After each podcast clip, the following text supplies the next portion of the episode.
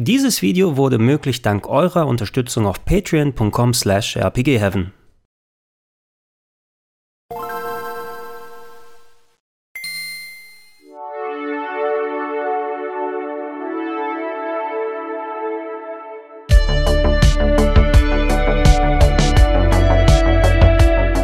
Schönen guten Tag und herzlich willkommen auf rpgheaven.de zu Gregor testet The Legend of Zelda Tears of the Kingdom. Endlich ist er da, der lang erwartete Nachfolger zum Superhit Breath of the Wild auf der Nintendo Switch und die Hoffnungen, die sind gigantisch für das Spiel. Manche wollen nicht nur das beste Zelda vor sich haben, sondern vielleicht sogar eines der besten Spieler aller Zeiten. Ich zumindest konnte bis jetzt knapp 60 Stunden reinspielen, habe parallel mein Let's Play für euch vorbereitet und einen guten Teil des Spiels erkundet, die Dungeons gemacht, äh, sehr viel von den Quests, habe natürlich noch ein bisschen was vor mir, aber soweit ich absehen kann, stehe ich storymäßig vor dem Endgame und maße mir an zu sagen, eine vernünftige Meinung darüber abzugeben und ich habe einiges dazu zu sagen. Gehen wir der Sache auf den Grund. Kurz vorab erstmal die Eckdaten zu Tears of the Kingdom. Das originale Breath of the Wild war ja ursprünglich als Nintendo Wii U-Titel gedacht, ist dann zu einem Cross-Gen-Spiel geworden. Das bedeutet, im März 2017 ist es nicht nur mit dem Launch der Nintendo Switch rausgekommen, sondern eben auch in einer Wii U-Fassung. Qualitativ hat sich das aber bei weitem nicht negativ auf Breath of the Wild ausgewirkt, denn sowohl technisch als auch spielerisch durch den anderen Open-World-Ansatz mit der gigantischen Welt, die man erkunden kann, mit dem freieren Quest-Design, hat sich äh, Breath of the Wild für viele eben ganz an die Spitze der Legend of Zelda-Titel gesetzt. Äh, ich persönlich habe das Spiel sehr, sehr gut gefunden, habe ja nicht nur das Let's Play gemacht, mich dementsprechend sehr viel damit auseinandergesetzt. Ich hatte aber hier und da ein paar kleine Kritikpunkte, gerade als Oldschool-Zelda-Fan, was den Umgang mit Dungeons in Spielen angeht, was so ein bisschen diese klassische Zelda Gameplay Loop betrifft. Da hat Breath of the Wild nicht ganz ähm, das getroffen, was ich mir erhofft habe, aber dafür in anderen Bereichen eben sehr, sehr abgeliefert. Dementsprechend hatte ich schon meine Gedanken, wie so ein Sequel aussehen kann. Nintendo hatten ja schon gesagt, hey, sie wollen aufbauend auf diese Welt, die wirklich sehr aufwendig und umfangreich in Breath of the Wild gewesen ist, ähm, ein neues Spiel entstehen lassen, aber ohne eine komplett neue Welt zu machen. Das heißt also ein richtiges Sequel, das in der gleichen Location spielt, aber dafür diese Grundlage dann nehmen und drumherum so viel erweitern, erneuern, aktualisieren, verbessern, auf Kritik hören und dementsprechend anpassen, dass es sich wieder wie ein frisches Spiel anfühlt. Ähm, nicht ganz unähnlich zu dem, wie es ja zu N64-Zeiten mit Ocarina of Time und Majora's Mask gewesen ist. Das letztere war ja auch ein Spiel, was auf Basis des äh, Ursprungsgames entstanden ist, wobei Majora's Mask hat schon sehr, sehr viel umgebaut gegenüber Ocarina of Time, dass es sich komplett neu und frisch angefühlt hat. Ich hätte gedacht, dass diese Ankündigung jetzt bedeutet, okay, der nächste Teil von Breath of the Wild, der wird nicht allzu lange dauern, da sie ja die ganzen Assets und die Welt schon haben. Pustekuchen, es hat knapp sechs Jahre gedauert, bis sie fertig geworden sind. Aber dafür kann ich jetzt schon mal sagen, haben Nintendo in den meisten Bereichen wirklich mehr als abgeliefert. Alles in Ordnung? Link? In Tears of the Kingdom selbst geht es jetzt darum, dass nach den Ereignissen von Breath of the Wild unterhalb von Schloss Hyrule neue Katakomben entdeckt worden, in die Zelda und Link gemeinsam herabsteigen, um den Geheimnissen dort auf die Spur zu kommen. Und dort treffen sie auf eine verwitterte und alte Gestalt, in der ein leuchtender Arm steckt. Ähm, daraufhin passieren einige Dinge und das sorgt dafür, dass Link und Zelda voneinander getrennt werden und äh, Link sich erstmal komplett ohne Kleidung ganz oben über der Wolkendecke auf einer Himmelsinsel befindet, aufwacht und nicht weiß, was jetzt eigentlich los ist. Ausgehend davon entspinnt sich jetzt ein gigantisches Action-Adventure, was im wahrsten Sinne des Wortes Breath of the Wild 2.0 ist. Äh, um seiner Kräfte beraubt, alle Herzteile sind weg, das Master-Schwert ist nicht mehr benutzbar. Auch die Kräfte, die Link innehatte, kann er nicht mehr anwenden, muss jetzt wieder von vorne angefangen werden und äh, das bedeutet nicht nur die gesamte Welt erkunden, sondern wieder über ein neues Skillset verfügen, was einem einerseits beim Bereisen der Welt weiterhilft, aber hauptsächlich natürlich auch beim beim Kämpfen und Rätsel lösen. Reden wir doch zuerst einmal über das Weltendesign. Und da habe ich im Vorfeld die Bedenken von vielen Leuten geteilt, denn wenn es im Grunde die gleiche Map ist, die gleiche Oberwelt wie in Breath of the Wild, dann würde für mich ein signifikanter Teil des Erkundungsspaßes verloren gehen. Das war nämlich der große Reiz am Breath of the Wild für mich, einfach mal in eine Richtung gehen, ohne zu wissen, was sich da befindet. Und dann entdeckt man natürliche Phänomene, man entdeckt einen Dungeon, man entdeckt Rätsel, man entdeckt eine Siedlung mit Leuten, die einem dann Quests aufgeben und so weiter und so fort. Und das war einfach einfach fantastisch. Losziehen, erkunden und nach und nach alles aufdecken. Und wenn man diese Map natürlich bereits kennt, würde doch dieser Spaß verloren gehen, oder nicht? Nun, im Zuge der Ereignisse, die ich bereits geschildert habe, hat sich in Hyrule seit Breath of the Wild der sogenannte Kataklysmus ereignet. Vom Himmel sind Bruchstücke von Himmelsinseln auf den Boden gefallen und haben hier und da einiges an Schaden angerichtet, der entsprechend, obwohl es die gleiche Map wie vorher ist, doch für einige Änderungen gesorgt hat. Jetzt nicht in dem Fall, dass da jetzt Endzeitstimmung und komplette Zerstörung herrscht, aber immer noch genug, um das Ganze so ein bisschen zu adaptieren und anders wirken zu lassen.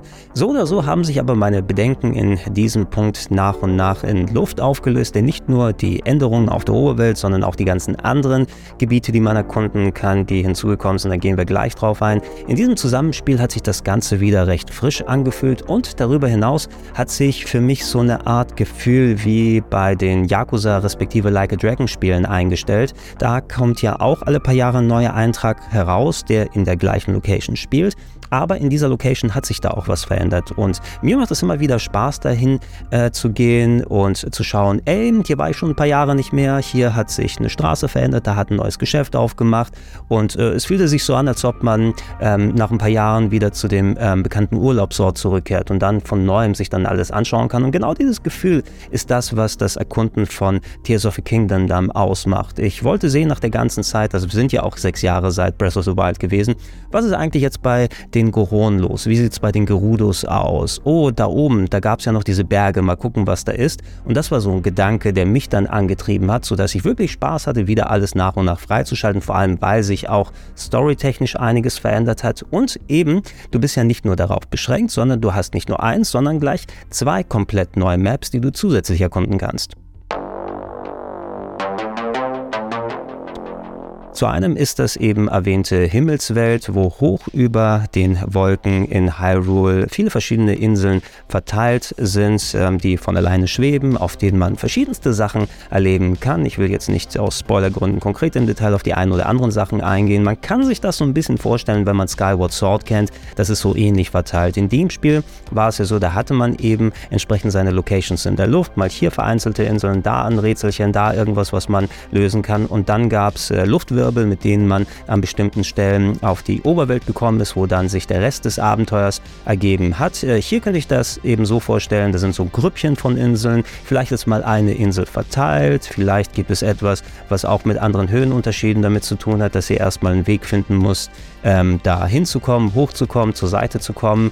Das ist ähm, nochmal eine extra Motivation und integral verbunden, denn die Oberwelt als auch die Himmelswelt, die sind nahtlos miteinander verknüpft. Das heißt, es gibt keine Ladezonen, das heißt, es gibt keine Grenzen, keine Tunnel, durch die man gehen muss, sondern je nachdem, wenn man die Wege gefunden hat, wie man von unten nach oben kommt äh, oder von oben nach unten runter schwebt, das ist so miteinander verbunden, dass man quasi das in einem Rutsch erkunden möchte. Was mich dann aber überrascht hat, und das ist ebenfalls nahtlos mit der Himmelswelt als auch der Oberwelt erkundbar, ist, dass es eine komplette Unterwelt im Untergrund gibt. Im Zuge des Kataklysmus haben sich überall in der Welt Löcher aufgetan, durch die man dann ähm, durchtauchen kann. Auch hier, wie gesagt, alles komplett nahtlos, ohne Ladezeiten. Und dann landet man in einer dunklen, unwirtlichen Welt, die ähm, von der Zeit längst vergessen wurde. In dieser Unterwelt ist es nicht nur stockdunkel, sondern man hat ganz eigene Gewächse. Dort gibt es äh, Gegnergruppen, die sich verteilt haben, also auch viele Mysterien, die man erkunden kann. Aber grundsätzlich ist es erstmal sehr, sehr dunkel. Um da Licht in die Sache zu bringen, muss man sich entweder mit Kleidung behelfen oder mit äh, Leuchtstein und Crafting dann sich verschiedene eigene Lichtmöglichkeiten bauen. Vielleicht auch mit Gefährten und Scheinwerfern schauen, dass man auf Erkundungstour geht. Äh, grundsätzlich gilt es aber dort große Wohnungen Wurzeln zu finden. Analog zu den Türmen, die man auf der Oberwelt hat, die sind übrigens da auch wieder wie aus Breath of the Wild vorhanden, so dass sie erneut freigeschaltet werden müssen, um auf seiner eigenen Map dann einen besseren Überblick zu haben. Im Untergrund ist es so, dass da ebenso wie die äh, Türme auf der Oberwelt diese Wurzeln verteilt sind. Wenn man die dann aktiviert, ähm, wird dann nach und nach die Umgebung zumindest im fahlem Licht erleuchtet. Ansonsten hat es aber ein sehr unwirtliches und alienartiges Gefühl, wenn man da unterwegs ist, was auch damit zusammenhängt, dass es da durchaus große Gefahren gibt, abseits von der Dunkelheit. Einerseits sind da viele Gegnergruppen eben unterwegs, aber da ist auch der Befall von Miasma, eine schwarz-rote Masse, die überall in der Gegend verteilt ist. Wenn man sie berührt, bekommt man damit nicht nur Schaden, sondern teilweise auch permanenten, zumindest temporär permanenten Herzensabzug, sodass man seine Energieleiste nicht komplett voll machen kann. Das kann man zwar wieder dann an bestimmten Stellen heilen, aber wenn man sich dann entscheidet, da loszugehen und mit dem Miasma in Berührung kommt, kann es sehr schnell zum Game Over führen. Nach meiner initialen Überraschung über die Unterwelt muss ich jetzt aber nach 50, 60 Stunden sagen, dass es doch für mich eine gewisse Abstufung gibt, wie viel Spaß ich in den bestimmten Locations da hatte. Wie gesagt, das Erkunden der Oberwelt, das hat mir wirklich echt wieder viel Spaß gemacht auch wenn ich die erwähnten Türme nochmal ähm, dann wieder freischalten musste. Das ist ja diese typische Open-World-Tätigkeit aus vielen anderen Spielen, die hatte man im ersten Teil von Breath of the Wild ja auch genommen ähm, um dann die Map eben zu aktivieren. Das war vollkommen okay, äh, weil die Türme hier nicht nur zum Freischalten der Map fungieren, dass man da mehr Details sehen kann, sondern auch als äh, Katapulte wirken, womit man sich in die Luft schleudern kann, um die Welt dann von oben zu erkunden, um damit Wege auch zu den Himmelsinseln zu haben und einen besseren Überblick. Also war da alles okay. Ähm, in den Himmelsinseln war das auch äh, zum großen Teil super, wenn ich dann äh, Möglichkeiten gefunden habe, dort auf bestimmte Sachen hinzugehen oder von irgendwo Quest anzufangen, mich von unten hochzuschleudern, von weiter oben runter zu gleiten. Das hat eigentlich in dem Zusammenspiel gut funktioniert. In der Unterwelt, da war ich am wenigsten gerne unterwegs. Das hatte zwar was so ähm, Expeditionsartiges, wenn man da runtergeht, aber dass man dort eben hauptsächlich mit Miasma und Gegnern und einfach großen, steilen Wänden konfrontiert wird und ich will jetzt nicht sagen, dass man dort die Geheimnisse und die coolen Sachen mit der Lupe suchen muss, aber man muss da wesentlich mehr Arbeit investieren, um dort nach und nach das Licht einzuschalten und äh, konkret zu schauen, dass man eben einen besseren Überblick hat. Und da bin ich nach 50, 60 Stunden eben bei weitem noch nicht so weit. Ich habe die ähm, Oberwelt als auch die Himmelswelt so gut wie alles dann freigeschaltet, damit ich weiß ungefähr, wo ich hingehen kann. In der Unterwelt knabber ich so langsam dran und ich muss mich immer so ein kleines bisschen überwinden. Nach und nach da habe ich mehr interessante Sachen gefunden, die im Zusammenspiel damit wirken und auch Möglichkeiten, die Gegend mehr zu erleuchten und die Trips darunter ein bisschen erträglicher zu machen. Ich hätte es vielleicht letzten Endes dann doch ganz cooler gefunden, dass man eventuell ein bisschen mehr mit der Unterwelt anstellt, als den Hauptfokus auf unwirtliches Erkunden dann zu setzen. Es kann auch sehr gut sein, dass die großen Teile, die ich, die ich da noch nicht erkundet habe, dass da noch mega riesige Dungeons und Geheimnisse und was auch immer auf mich warten, die dann meine Punkte entkräftigen. Aber so wie sich das für mich zumindest im bisherigen Part dann herausgestellt hat, Unterwelt ist schon okay, nicht das geilste, Oberwelt macht richtig Fun und die Himmelsinseln sind eine gute Ergänzung. Kennen wir uns nicht? Gehen wir da mal hier mal auf das äh, Schrein, Dungeon und Rätseldesign ein. Ähm, die Schreine, die waren ja ein Element, das kennt man auch aus Breath of the Wild. Überall auf der Welt verteilt sind das wie so kleine Mini-Dungeons, in die man reingehen kann und äh, die dann einem eine Rätselaufgabe geben oder vielleicht eine Kampf-Challenge, also etwas, was einen für ein paar Minuten beschäftigt. Und wenn man das entsprechend gelöst hat, wird man hier mit einem Segenslicht belohnt. Das sind die Äquivalente zu den Herzteilen. Vorher, wenn man vier dieser Segenslichter gesammelt hat, also vier der Schreine gelöst hat, kann man das entsprechend eintauschen, entweder gegen einen kompletten Herzcontainer oder hier äh, eine Möglichkeit, seine Ausdauerleiste zu vergrößern. Das Finden der Schreine und Lösen von denen ist für mich auch der mitunter Hauptantrieb, hier über die ganze Welt von Tears of the Kingdom zu reisen, weil die eben einerseits einem diese Boni geben, diese kleinen Rätselaufgaben, die ich immer wieder ganz gern gemacht habe, aber eben dann auch äh, zusätzlich als Quick Travel dann gelten, wo man so sehr schnell von der einen Seite zur anderen hinkommen kann. Äh, es ist eben typisches klassisches Game Design. Wenn ihr an Jump'n'Run denkt, Klar, die Münzen sind dann verteilt bei dem Super Mario, weil man dann nochmal ein bisschen mehr was sich dann einsacken kann. Die ähm, bestimmen aber auch das Traversal, also wie man ähm, sich fortbewegt in den Leveln und ich springe jetzt auf diese Plattform, um die Münzen zu bekommen und gehe jetzt in diese Röhre rein. Vielleicht gibt es da nochmal ein paar Bonussachen. Und so ist das auch mit den Schreinen. Wenn ich einen sehe, kann er für mich teilweise den kompletten Ablauf, den ich mir eigentlich schon im Kopf zurechtgelegt habe. Eigentlich wollte ich ja in diese Stadt gehen, aber oh, da habe ich einen Schrein entdeckt. Lass mal den erstmal machen. Ah, da hinten, da sehe ich ja noch einen weiteren Schrein. Und die dann freizuschalten mit den ganzen extra Sachen, die dazukommen, sie selber zu spielen, das macht wirklich Fun. Bei meiner bisherigen Spielzeit bin ich bei ungefähr 75 von den Schreinen angekommen. Ich würde jetzt schätzen, ich meine bei Breath of the Wild, wie viel war das? So 120 in der Richtung. Es war auf jeden Fall noch einiges mehr. Da habe ich also noch ein bisschen was vor mir, aber ich habe auch hier wieder die Motivation, die Schreine zu lösen und dann dementsprechend alle freizuschalten.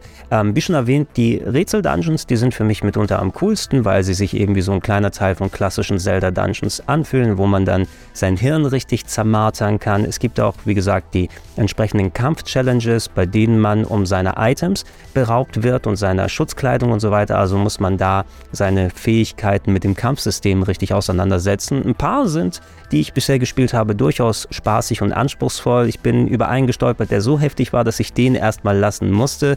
Da komme ich vielleicht wieder zurück, wenn ich dann richtig gut über die Steuerung verfügen kann, äh, aber die waren jetzt nicht mein unbedingter Favorit. Äh, es gibt auch noch ein paar Schreine, da könnt ihr einfach reingehen und euch das Segenslicht abholen, aber das hängt dann damit zusammen, dass quasi diese Schreine zu aktivieren und der Weg dorthin schon mit kleinen Mini-Rätseln gefüllt ist, also dass man quasi die Arbeit, die eigentlich im Dungeon gewesen wäre, vorab schon macht, um diesen Dungeon zu aktivieren. Da sagt man dann entsprechend die Belohnung ein. Wäre zwar cool, wenn es da noch ein paar extra Boni gegeben hätte oder nochmal ein bisschen mehr was zum Rätseln, aber letzten Endes war ich vollkommen okay damit.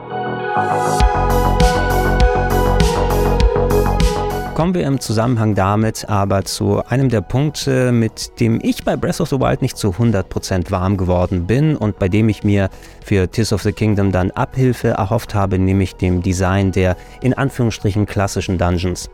Bei Breath of the Wild war es ja so, dass es die sogenannten Titanen gab. Das waren ähm, vom Look and Feel sehr gleichförmig designte ähm, Dungeons, äh, bei denen man dann eine Handvoll verschiedene Aufgaben bekommen hat, äh, die aber jetzt nicht so ultra komplex waren und meist recht gleichförmig. Du bist in so einen Titan reingekommen und da hieß es, hey, ähm, finde vier dieser Schlüssel, damit sich ein bestimmtes Tor öffnet oder aktiviere fünf dieser Schalter. Also so ein kleines Abarbeiten an Geschichten ohne separate Items wie früher bei den Dungeons bei Zelda zu haben, also kein Enterhaken, kein Bumerang, keine Eisenstiefel und so weiter, sondern man hat sein Skillset, was man von Anfang an freigeschaltet bekommt, was man auch dazu benutzt, um die Rätsel in den Schreien zu lösen. Das hat man auch bei den Titanen angewendet und dementsprechend wirkt es für mich einerseits visuell ein bisschen zu gleichförmig, aber auch vom Anspruch her aus, dass ich ähm, quasi mein gleiches Skillset eben dann wieder aktivieren muss und nicht nochmal komplett mein Denken umstellen muss. Und das war wie gesagt ein bisschen schade, wenn man es gewöhnt ist, wirklich von anno dazu mal komplett eigenständige Designs zu haben, die eine eigene Thematik haben, die vielleicht äh, auf ein eigenes Gimmick gehen. Und, und da habe ich so die Abwechslung ein bisschen vermisst bei Breath of the Wild. Bei Tears of the Kingdom nun hat sich das nicht wirklich verändert, sondern nur im Detail. Es gibt hier keine Titanen mehr. Die wurden aber, je nachdem welche Questlinie man dann angeht, durch ähm, Tempel ersetzt. Dann ist es der Punkt, Punkt, Punkt Tempel mit einem bestimmten Thema oder es hängt dann davon ab, in welcher Gegend man ist und die sind durchaus unterschiedlich Design, hängen mit der Story zusammen, sowohl inhaltlich mit den äh, Mini-Rätseln, die man lösen muss, als auch wie sie dann aussehen. Also ist in dem Punkt zumindest Entwarnung gegeben, gefällt mir persönlich so besser, als wenn man die uniformen Titanen dann vor sich hat. Was man da drin macht, ist aber sehr ähnlich zu den Titanen, also kein dediziertes Item, kein Enterhaken, keine Eisenstiefel, nichts anderes und so weiter, sondern man hat die Standardfähigkeiten, die man benutzt, sehr ähnlich, als wenn man äh, fünf Schreine in einem Gebiet dann sozusagen löst, um dann jeweils zum Ende hinzukommen. Das konnte ich relativ schnell dann auch machen. Also ich bin da meist in den Dungeons so vielleicht eine Stunde, vielleicht ein bisschen drüber gewesen, bis ich dann die kleinen Rätselchen gelöst habe, mit einer Ausnahme, wo ich persönlich hing, aber das glaube ich kann man auf eigene Dummheit dann zuschreiben und dann kommt man zum Endgegner, wenn man entsprechend dieses Schloss aufgemacht hat. Ähm, die Endgegner selber sind dann nicht zu anspruchsvoll, zum Glück, äh, weil das könnte durchaus ganz heftig werden, aber sie sind gut designt, sie haben eigenständige Ideen, man muss sie auf eine gewisse andere Art angehen, sodass die Kämpfe dann ganz cool sind. Letzten Endes hätte ich mir aber gedacht, es wäre doch ganz cool gewesen, wenn wir noch ein bisschen was darüber hinaus gehabt hätten, als wie wir es eben aus Breath of the Wild kennen. Letzten Endes muss ich aber auch sagen, ich habe so ein bisschen meinen Frieden damit geschlossen, dass wir keine in Anführungsstrichen vollwertigen klassischen Zelda-Dungeons bekommen haben, weil grundsätzlich muss man ja sagen, es geht ja nicht nur um die Dungeons selber, sondern auch um den Weg dahin. Und der kann teilweise recht umfangreich und aufwendig sein und auch mit Rätseln gefüllt sein, mit bestimmten Traversal-Herausforderungen, wie man überhaupt dann hinkommt und das kann man im Grunde ja auch schon dazu zählen zu dem Spielspaß, den man hat. Und das, was man sowieso in den Dungeons klassisch machen würde, die Rätsel lösen, das ist ja quasi auch über ganz Hyrule dann verteilt innerhalb der Schreine. Man hat also die ganze Zeit so ein bisschen dieses Rätselgefühl. Es gibt effektiv nicht weniger Rätsel in Tears of the Kingdom, die man auflöst, als wenn man jetzt die Dungeons aus dem klassischen Zelda dann zusammengenommen nimmt. Und dementsprechend hat das für mich doch ein klein bisschen entschärft. Ich kann natürlich nicht um, dass ähm, der Classic Zelda-Fan in mir sich doch ein bisschen mehr da was gewünscht hätte. So wie es hier aber ist, ähm, hat man zumindest in einem kleinen Punkt ähm, meine Bedenken von Breath of the Wild dann entsprechend entkräftigt, aber man hätte gerne von mir aus noch ein bisschen mehr da machen können. Sieh mal, ich würde dir raten, den Schreinen auf dieser Insel einen Besuch abzustatten. Wir haben über die Schreine und die Dungeons geredet, aber wie löst man die eigentlich? Äh, bei Breath of the Wild war es ja so, man hat von Anfang an eine Handvoll Fähigkeiten freigeschaltet bekommen, die man dann eben, wie gesagt, durchweg zum Lösen von Dungeons und anderen Sachen benutzt hat. Da gab es das Magnetmodul, womit man metallische Sachen dann äh, fernlenken konnte. Es gab das Stasis-Modul, wo man Gegenstände anhalten konnte und wenn man dann draufgehauen hat, die kinetische Energie freilassen, um die wegzuschleudern. Man konnte Sachen einfrieren lassen lassen durch das Cryo-Modul. Das ist alles raus aus Tears of the Kingdom. Die alten Fähigkeiten könnt ihr nicht mehr benutzen, sondern die wurden durch ein komplett neues Skillset ersetzt. Mitunter die wichtigste neue Fähigkeit ist die sogenannte Ultra Hand, die nicht unähnlich zu dem Magnetmodul funktioniert. Allerdings statt äh, nur metallische Gegenstände bewegen zu können, könnt ihr jetzt alles quasi wie mit einer Telekinese dann, ähm, was zumindest beweglich ist, in die Hand nehmen. Es können große Steinkugeln sein, es können kleinere Gegenstände sein, es können Platten sein, es können Holzräder sein, wie auch immer. Das könnt ihr damit also dann greifen und überall hinbewegen, drehen, äh, weite Abstände damit überwinden. Aber ihr habt zusätzlich noch die Möglichkeit, diese Sachen miteinander zu verknüpfen und euch dort äh, ja alles Verschiedenste zu craften, was ihr euch nur vorstellen könnt. Je nachdem mit dem, was man im Spiel machen kann. Wir haben das ja schon in den Trailern gesehen.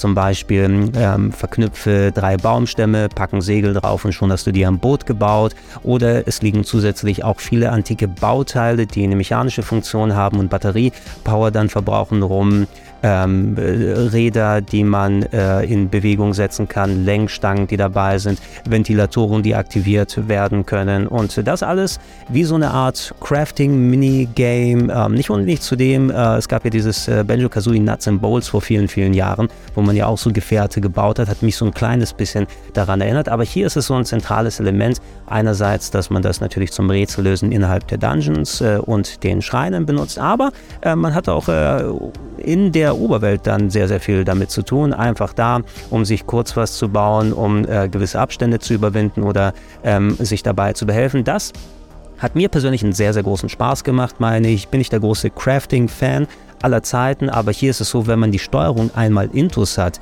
ähm, was man sich schnell mal da zusammenbauen kann und zusammen behelfen, das funktioniert schon ganz gut, äh, wenn man auch weiß, wie man die Sachen vernünftig eindreht und wie das dann so richtig zusammenkommt. Eine Sorge, die ich gehabt hätte, wäre im Vorfeld gewesen, dass ich viel zu oft das gleiche bauen muss. Also, oh, hier habe ich wieder einen See vor mir, also muss ich das exakt gleiche Boot nochmal neu bauen, weil da drei Stämme und eben ähm, genanntes Segel da herumliegen. Das ist zum Glück kaum im Spiel drin, sondern immer, wenn ich da was craften oder bauen muss oder kann, je nachdem bei der Oberwelt ist es ja meist nicht wirklich vorgegeben, dass man es machen muss, da ist es eine Option, die einem gegeben wird, dann war immer ein kleiner Twist drauf, dass ich was anderes damit machen kann. Ähm, die mechanischen Bauteile, die ich erwähnt habe, da kommen im Spielverlauf immer mehr und immer neu hinzu, die ganz andere Fähigkeiten geben. Und äh, ich war da wirklich in Experimentierfreude, wo ich gedacht habe, was kann ich jetzt zusammenbauen, wie kann ich das zusammensetzen. Äh, es funktioniert durch die sehr ausgefeilte Physik-Engine im Spiel auch sehr gut, sodass diese Sachen ineinander greifen. Man kennt das ja auch aus Breath of the Wild.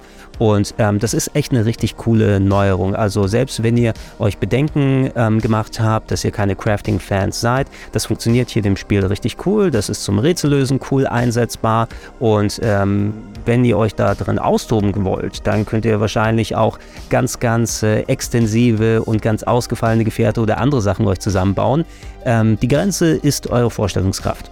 Die nächste Kraft, die ist zumindest für Legend of Zelda-Verhältnisse ein bisschen traditioneller, nennt sich Zeitumkehr und da ist der Name Programm. Was ihr damit machen könnt, ist Gegenstände, die sich auf eine gewisse Art bewegt haben, für einen gewissen Zeitraum diese Bewegungsabläufe rückwärts zu verfolgen. Also ein Stein fällt vom Himmel, ihr stellt euch drauf, äh, stellt die Zeitumkehr ein und dann fällt der Stein mit euch wieder hoch. Oder ein Floß, was flussabwärts dann schwimmt, man aktiviert das und dann schwimmt das Floß wieder flussaufwärts und sogar Wasserfälle wieder hoch, wenn es dann runter runtergefallen ist, wird auch zum Rätsellösen angewendet. Ähm, ich habe es auch ganz gerne auf der Oberwelt benutzt. Äh, nicht ganz so extensiv für mein äh, Empfinden, wie es dann mit der Ultra Hand gewesen ist und dem Crafting. Äh, ist ein cooles kleines Feature und wird dann auch äh, entsprechend ganz nett eingesetzt. Ich persönlich habe mit der Ultra Hand aber ein bisschen mehr gearbeitet.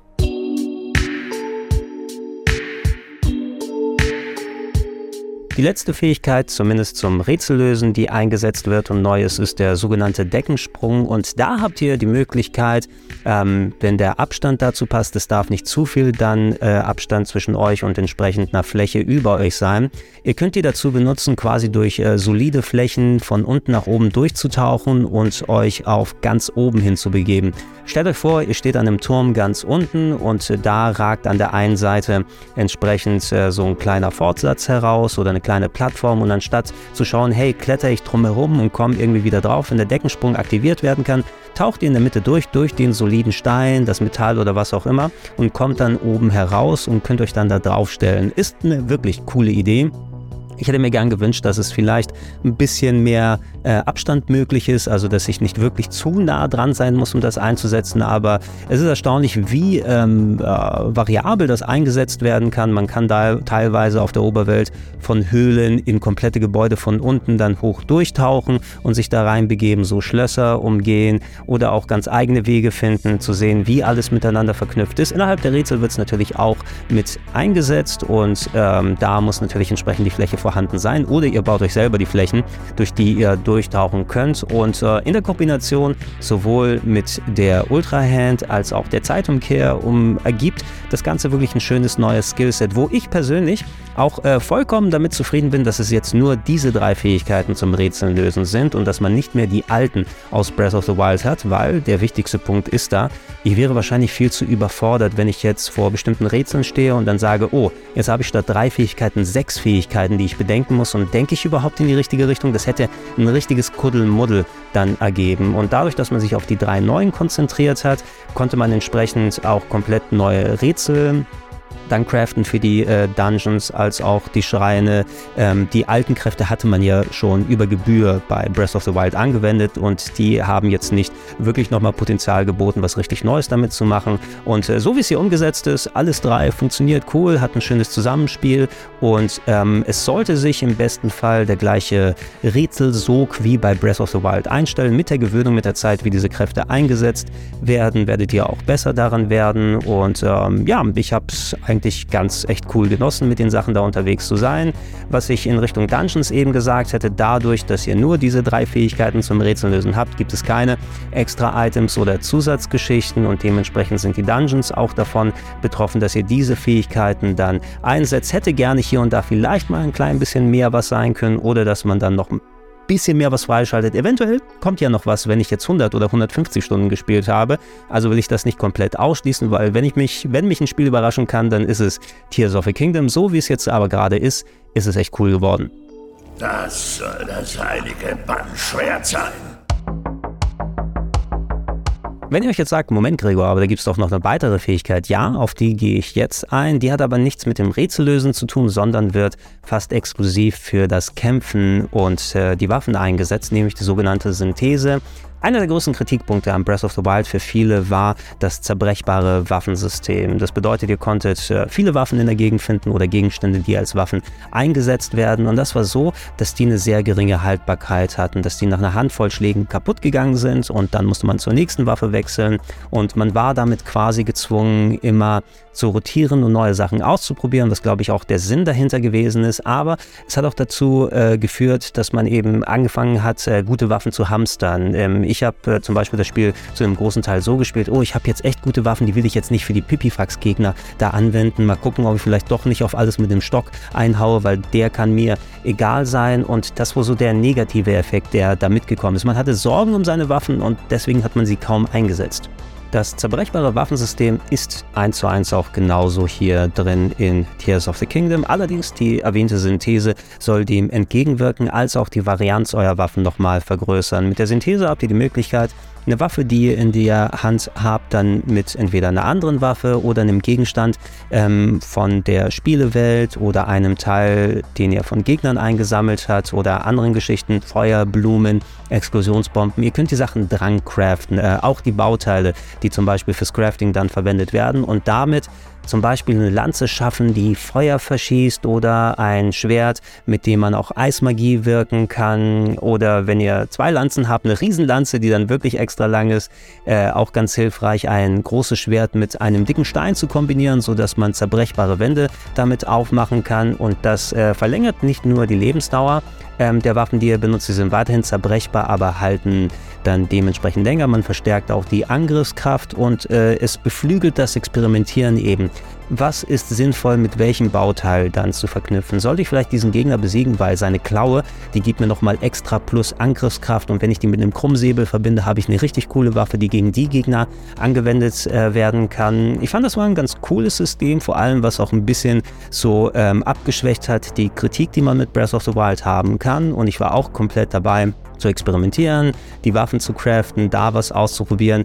Was sich nicht wirklich verändert hat, ist aber trotz der besseren Haltbarkeit, es äußert sich noch sehr ähnlich wie bei Breath of the Wild. Das heißt, ich hatte weiterhin Angst um meine guten Waffen und habe sie lieber mir aufgespart und andere dann benutzt zum Kaputtmachen. Immerhin, ich habe aber nicht so ultra viel gehamstert wie noch bei Breath of the Wild. Also ich habe ein bisschen was in der Hinterhand behalten und da ich wusste, ey, ich habe noch genug Gegenstände, die ich dran craften kann, ähm, deshalb benutzen wir das jetzt einmal, war ich ein bisschen bisschen liberaler umgegangen und nicht ganz so konservativ. Es hat das für mich aber nicht komplett aufgelöst. Und ich glaube in dem Punkt, es wird für viele so ein bisschen Linderung bringen, aber die komplette Kritik, äh, die an Breath of the Wild geäußert wurde und wie der Spielstil davon ähm, beeinflusst wurde, das wird sich für viele Leute, denke ich, leider nicht ändern.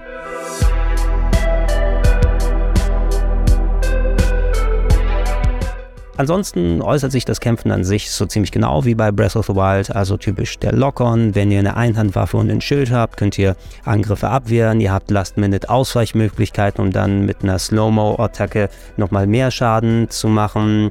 Ähm, ihr habt die Möglichkeit, mehrhändige Waffen zu benutzen, also Zweihandwaffen, wo ihr keinen Schild dann verwenden könnt. Ihr habt Bögen, die ihr entsprechend dann auch in die Hand nehmen könnt. Das ähm, Craften, das Synthetisieren, ähm, gilt übrigens auch für den Bogen. Wenn ihr dann einen Pfeil habt, könnt ihr da auch Sachen dran craften, die euch verschiedene Fähigkeiten geben. War sehr hilfreich, zum Beispiel eben Bomben an dem Pfeil, um die explosiv zu machen oder Feuer, um dann brennbares Material in äh, Angriff äh, zu nehmen. Aus den Trailern kennt ihr auch noch die Geschichte, wo man den äh, gegnerischen Augapfel genommen hat und so ein Homing-Pfeil draus geworden ist. Also die Optionen werden damit stark erweitert. Was damit einhergeht und für mich einer der größeren Kritikpunkte an Tears of the Kingdom ist, ist die allgemeine Überladung der Steuerung. Nicht nur im Kämpfen, und im Craften der Waffen und so weiter, sondern es gilt auch für die Fähigkeiten, die man einsetzt. Da man so viele Sachen auf den Controller gelegt hat, gibt es ähm, die vielen Tasten, die dann einfach mehrfach belegt sind. Okay, wenn ich meine Angriffstaste habe, ähm, kann ich damit nochmal auf dem Steuerkreuz gedrückt halten, um da in die riesige Liste an Waffen zu kommen und die Live im Kampf nochmal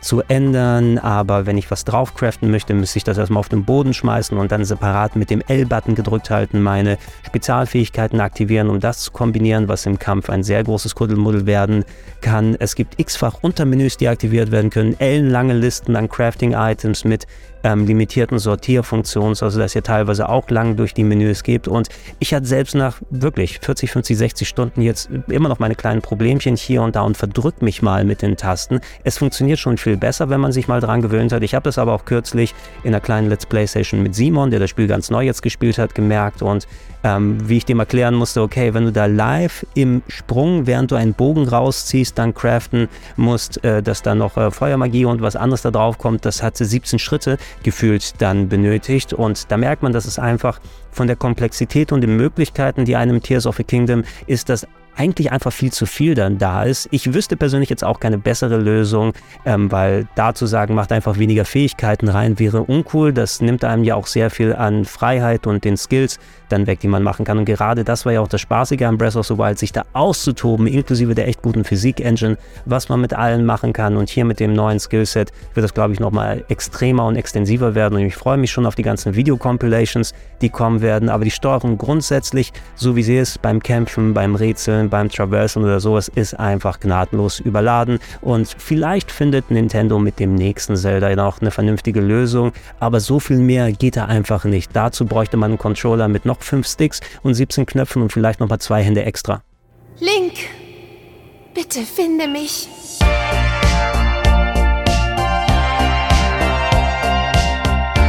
Reden wir mal über das Storytelling und äh, ich werde jetzt hier nicht konkret über die Geschichte an sich angehen, weil das ist was, was ihr selbst erkunden sollt. Nicht nur die Welt selber, sondern eben auch, was da passiert, was grundsätzlich da los ist, habe ich euch ja nochmal erklärt und ähm, was weiterhin dann innerhalb von Tears of the Kingdom erzählt wird. Also rein inszenatorisch und äh, vor allem auch mit dem deutschen Voice Acting, wenn ihr mal Cutscene zu sehen bekommt, das ist absolut fantastisch, finde ich. Also Nintendo haben richtig einen tollen Stil dafür gefunden. Auch die Musik, die dann dabei spielt, man kommt richtig so in die Stimmung Stimmung rein, vor allem wenn es dann tiefer in die klassische Zelda-Lore reingeht und äh, Charaktere von Anno dazu mal jetzt auch in der Breath of the Wild respektive Tears of the Kingdom Welt ihren Auftritt dann haben. Das wird richtig cool gemacht, aber diese Cutscenes, die sind äh, sehr punktuell gemacht. Zu Anfang hat man eine Handvoll und ansonsten ist es wie bei Breath of the Wild, dass man ähm, Zusatz-Cutscenes freischalten kann, sogenannte Erinnerungen, die dann ähm, den Werdegang von bestimmten Personen dann nochmal in zwei, drei Minuten dann zeigen. Die sind über die ganze Welt verteilt und man muss die erstmal finden und dann aktivieren.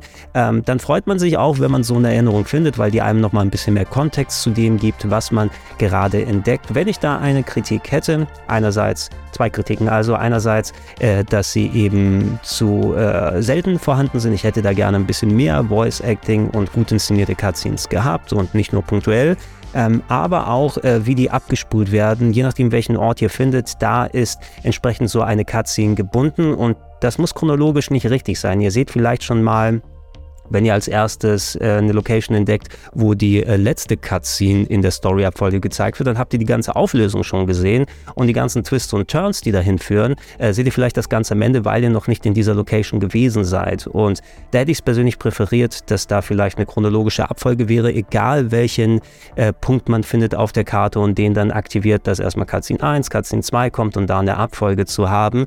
Ähm, es funktioniert auch so und man kann dem einigermaßen folgen, aber wir wurden dann schon hier und da ein paar Überraschungen gespoilt im Storytelling. Ansonsten aber da, wo die Geschichte hingeht und wie gesagt mit meinen 50, 60 Stunden, ich könnte jetzt auf die Zielgerade einbiegen. Es fühlt sich so an, als ob ich so in Richtung Endgegner gehe äh, mit den Sachen und ähm, da kommt wirklich einiges zusammen. Ich bin als Oldschool-Zelda-Fan auch gut emotional mitgenommen gewesen, gerade wie das dargestellt und vertont ist und was da passiert, wie die Rolle von Link und Zelda und den anderen Figuren da sind. Und mir persönlich gefällt es, würde ich sagen, auch vom Storytelling her besser insgesamt als äh, Breath of the Wild. Äh, vielleicht äußert sich das anders, wenn ich den konkreten Abspann jetzt mal sehen werde und was dann passiert. Aber ich bin durchaus angetan, hätte mehr sein können und vielleicht ein bisschen kohärenter verteilt.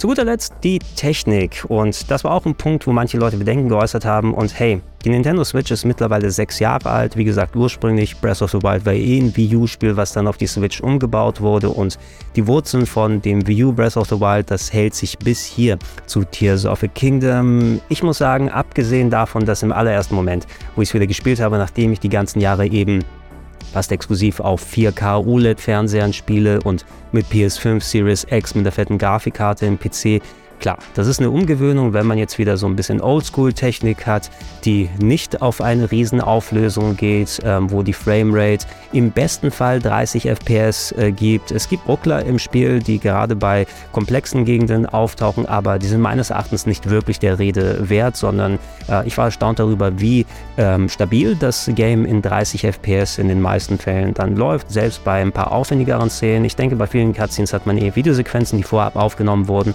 sodass da alles im Lot ist, wenn man sich anguckt. Was aber die äh, Qualität ausmacht von Breath of the Wild, gerade in grafischer und technischer Hinsicht, ist eben der Stil, der absolut fantastisch ist, wie das inszeniert ist, wie die Charaktere aussehen, wie die Umgebung gestaltet wurde. Das ist ein absoluter Wahnsinn und wenn man dann mal drüber hinweg ist als Grafikfetischist, wie niedriger die Auflösung ist oder ähm, wie manches dann so dargestellt wird oder die Kantigkeit von gewissen Elementen. Das habe ich nach der ersten Stunde so gut wie alles ausgeblendet und habe mich einfach daran ergötzt, wie geil dieses Spiel wirklich ausschaut. Und vor allem, man muss eben bedenken, ähm, wenn man jetzt nicht gerade in Quick Travel macht oder in Schreine oder sowas reingeht, es ist komplett nahtlos ohne Ladezeiten. Ihr könnt von der Himmelswelt nahtlos auf die Oberwelt, nahtlos in den Untergrund und wieder hoch, ohne dass ihr eine Ladezeit seht. Ihr könnt alle Gebiete erreichen, die ihr am Horizont seht. Die Weitsicht ist gigantisch. Ähm, und das alles funktioniert eben, ähm, wie gesagt, nahtlos, aber auch äh, so gut wie komplett bugfrei. Ähm, ich habe in meinem ganzen Spielablauf, ich hatte da eine Stelle, wie gesagt, wo ich ein Rätsel nicht lösen konnte, aber das, denke ich mal, ist wahrscheinlich persönliche Dummheit gewesen und nicht, weil da ein Gegenstand verschwunden ist, den ich gebraucht habe. Selbst wenn es so wäre, ansonsten bei so einem Spiel, was so wirklich konkret physikbasiert ist, wo so viel ineinander greifen muss, wo so viel persistent ist und äh, einfach so direkt funktioniert. Also Chapeau Nintendo, dass ihr das äh, so reibungslos und äh, wirklich ohne Probleme hinbekommen habt. Auch ohne Day One Patches. Ich habe das ja im Vorfeld gespielt und eventuell werden nochmal eine Handvoll Sachen adressiert. Wenn ihr euch jetzt auf hier und da die Ruckler dann fokussiert, also ich finde, dann tut ihr dem Spiel damit Unrecht, weil das nicht repräsentativ ist, wie dieses Spiel funktioniert und aussieht. Und klar, es hätte noch einen Tacken geiler ausgesehen, wenn man es in 4K spielen könnte, wenn man es in 60 oder 120 FPS hat aber auch so, wie es ist, ist es meines Erachtens eines der bestaussehendsten Spiele, emotional und, und visuell eben, ähm, wie ihr eure Reise da begebt und äh, weit, weit von dem weg, wenn man jetzt so eine Technikkatastrophe wie äh, Pokémon Karmesin und Purpur dann nehmen möchte. Und es ist fast schon erstaunlich, dass diese beiden Games auf der gleichen uralt äh, gefühlten Hardware dann laufen, weil da sind technisch, äh, grafisch und ähm, styletechnisch einfach mehrere Welten dazwischen. Es ist mir vorbestimmt, an Links Seite zu kämpfen?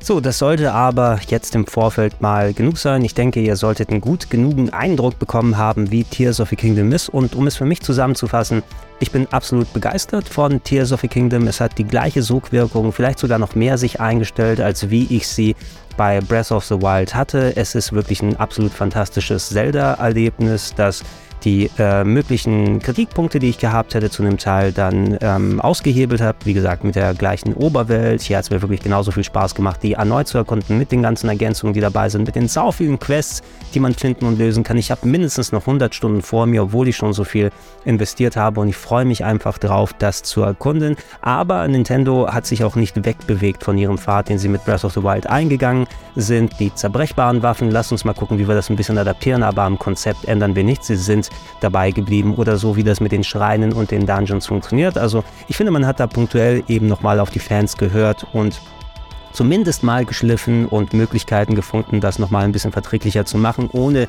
die eigene Vision komplett über den Haufen zu werfen und stattdessen die ganze Arbeitszeit, die sechs Jahre müssen ja in irgendwas investiert worden sein, wirklich in die Politur der Welt und des Gameplays und so weiter gesteckt. Und ich bin nicht mit allen Entscheidungen hier zu 100% einverstanden. Ich würde auch nicht jetzt sagen, es ist das perfekteste Spiel aller Zeiten und Game of the Forever. Es fühlt sich für mich aber zumindest äh, an wie eines der mindestens besten Spiele dieses Jahres, wenn nicht sogar des ganzen Jahrzehnts. Und ich merke einfach wieder, warum ich so ein ähm, langjähriger, langjahrzehntjähriger Zelda-Fan bin, weil mir einfach die Grundformel so viel Spaß macht. Aber dass dank Breath of the Wild und Tears of the Kingdom auch äh, in meiner Affektion für Open-World-Spiele dann zusammengekommen ist. Und die Katze ist hier aus dem Sack. Wir werden nie wieder ein Classic traditionelles Zelda haben. Wenn du einmal auf diesen Weg gegangen bist, nicht nur den, durch den Verkaufserfolg, den Breath of the Wild und wahrscheinlich jetzt auch Tears of the Kingdom haben werden, sondern einfach, ähm, sobald du einmal diese Freiheit erlebt hast, dieses eigene Erkunden, diesen eigenen Weg nehmen und einfach mal tun und machen, seinen Spielplatz, seine Spielwiese da haben und alles so cool ineinander greift und zusammengepackt wird, da wird man nicht davor zurückgehen. Ähm, ist es das beste Spiel aller Zeiten? Ich glaube, das ist sehr übertrieben, wenn man das jetzt hier so festlegen möchte, aber ich habe selten mit Spielen so viel Spaß gehabt wie jetzt mit Tears of the Kingdom.